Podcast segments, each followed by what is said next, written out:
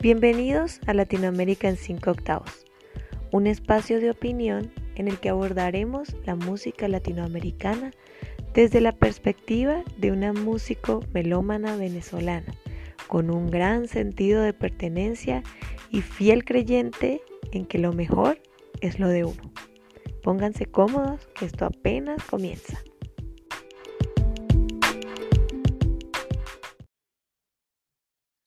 Hola a todos, llegamos al episodio número 10 de Latinoamérica en 5 octavos. Me siento muy feliz porque es una cifra que debemos celebrar. 10 son 10. 10 semanas sin interrupción en las que hemos aprendido, crecido y hasta hemos soñado. Dos meses y medio. ¡Wow! ¿Cómo pasa el tiempo de rápido? Yo sé que en el primer episodio les conté sobre el por qué quise abrir este espacio. Ahora les voy a contar un poco cómo surgió la idea. Recuerdo que esta idea surgió en mi mente como un, no sé, en abril. Yo empecé a sentirme un poco desesperada, ¿saben? Porque los pronósticos en esta situación siempre han sido desalentadores.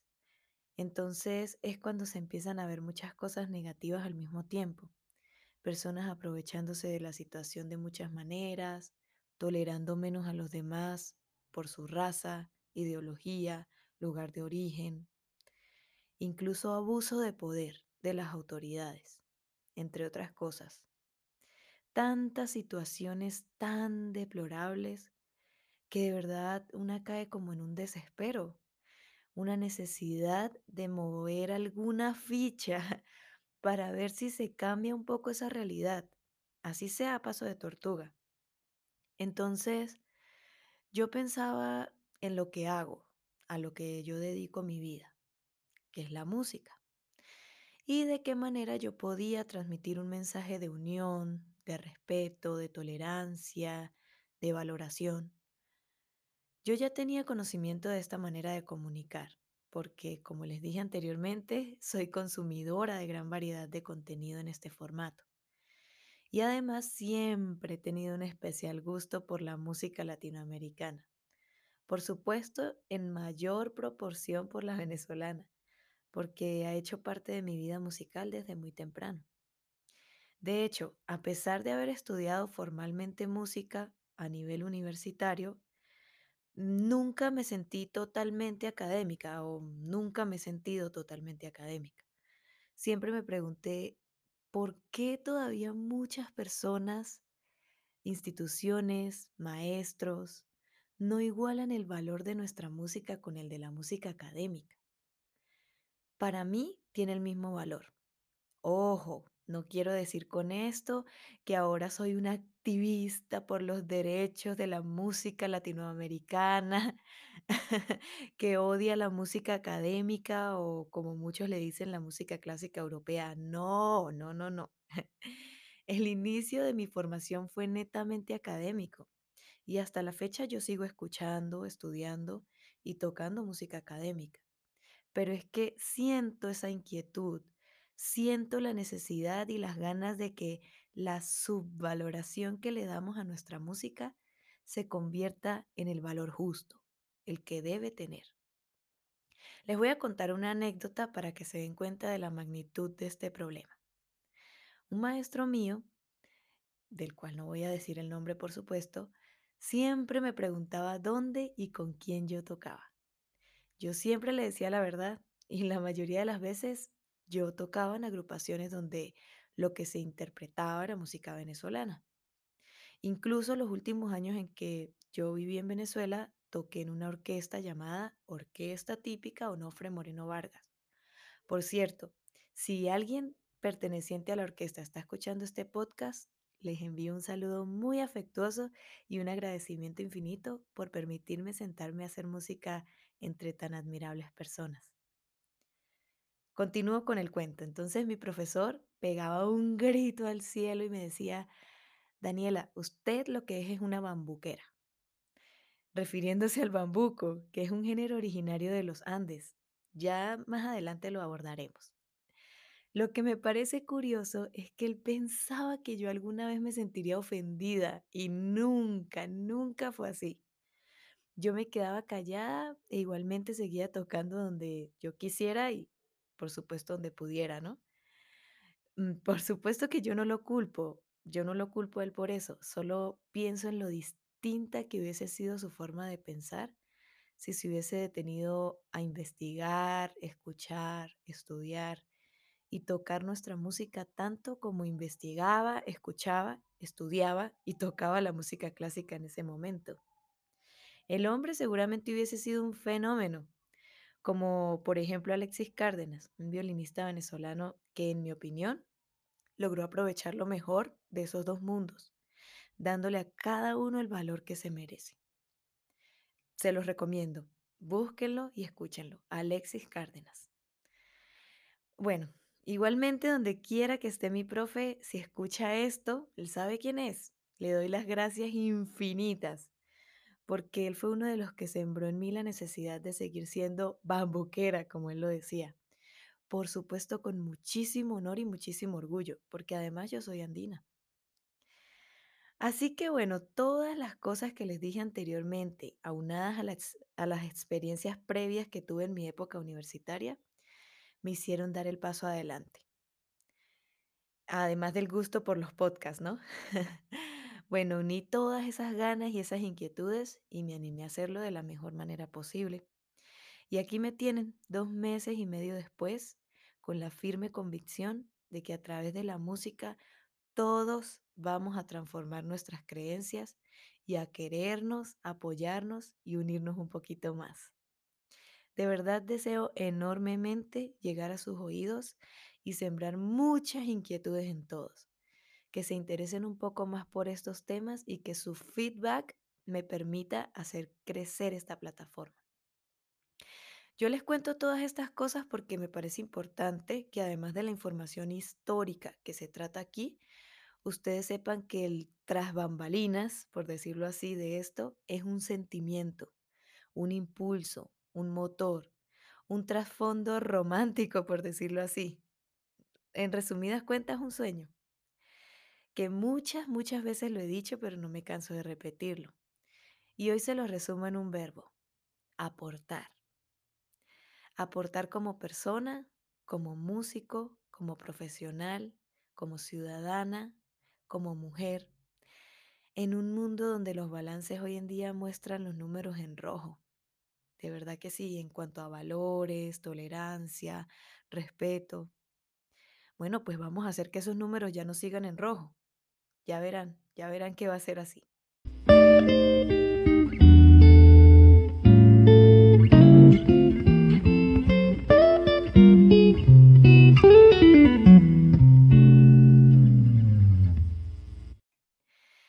El día de hoy no voy a tratar un tema en específico porque como les dije estamos de celebración.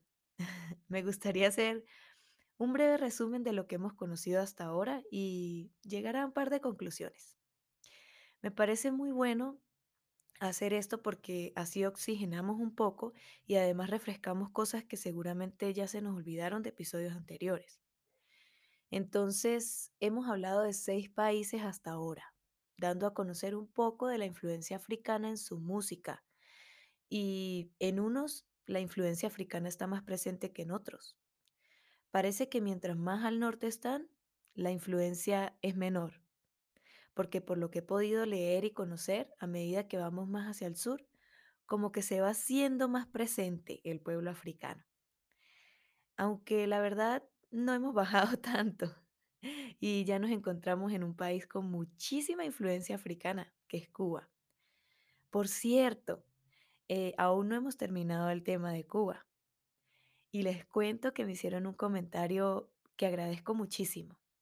Y es que en el episodio anterior yo dije que el son es un ancestro de la salsa y resulta que esto no es así.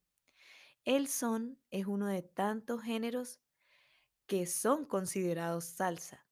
Sí, la salsa se llama así porque la integran muchos géneros, pero de eso hablaremos el próximo episodio. Ok, como les decía, entonces en unos países hay mayor o menor proporción de influencia africana. Hasta ahora Cuba lleva la bandera en cuanto a esta premisa. Para muestra un botón, llevamos tres episodios hablando de la isla y aún no terminamos. Pero no vayan a pensar que no se va a hablar de la influencia nativa o de la influencia española. Por supuesto, esto también se va a tratar, pero una cosa a la vez. Ya verán que cada semana será más interesante.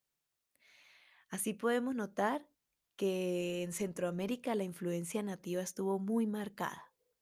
Seguramente cuando tratemos este tema vamos a sacar mucho, mucho provecho de él porque, bueno, me quedé con las ganas de hablar, por ejemplo, eh, de los mariachis en México o de la música nativa de Guatemala.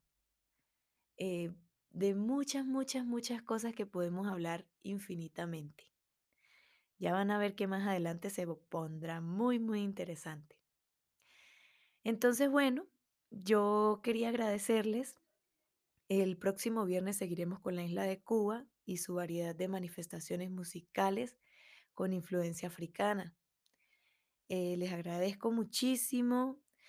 Estaba viendo las, las estadísticas del podcast y me sorprendió que hay gente escuchando de muchos países. Así que voy a mencionar rápidamente porque les agradezco de verdad, de corazón, a los colombianos, los venezolanos, la gente que está en España, Costa Rica, Estados Unidos, Guatemala, Chile, Polonia, Inglaterra, Canadá, Argentina, Italia, Brasil, Filipinas, México, Alemania, Austria, Marruecos, Irlanda y Perú. De todos estos países, al menos una persona me ha escuchado. Entonces, eh, les agradezco infinitamente, infinitamente porque si hablan español, genial. y si no, pues están aprendiendo con este podcast, además un poco de nuestra cultura latina. Eso está genial. De verdad se los agradezco muchísimo. Recuerden que este espacio es de ustedes y podemos compartirlo cuando quieran. Solo contáctenme a través de mis redes, recuerden Instagram, arroba Daniela y Twitter, arroba Daniela VLN 17.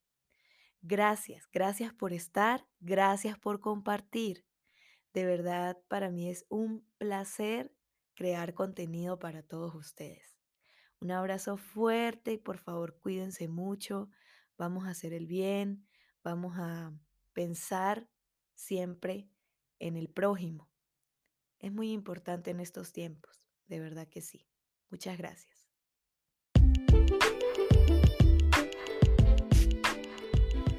Bueno, me despido por ahora, no sin antes pedirles el favor de que me comenten qué les pareció este episodio, si quieren que aborde un tema en específico y sobre todo que me den like si disfrutaron conmigo esta charla y me sigan a través de mis redes como arroba Daniela VLN. Muchas gracias por acompañarme y que tengan una linda semana. Nos vemos el próximo viernes a las 6 de la tarde.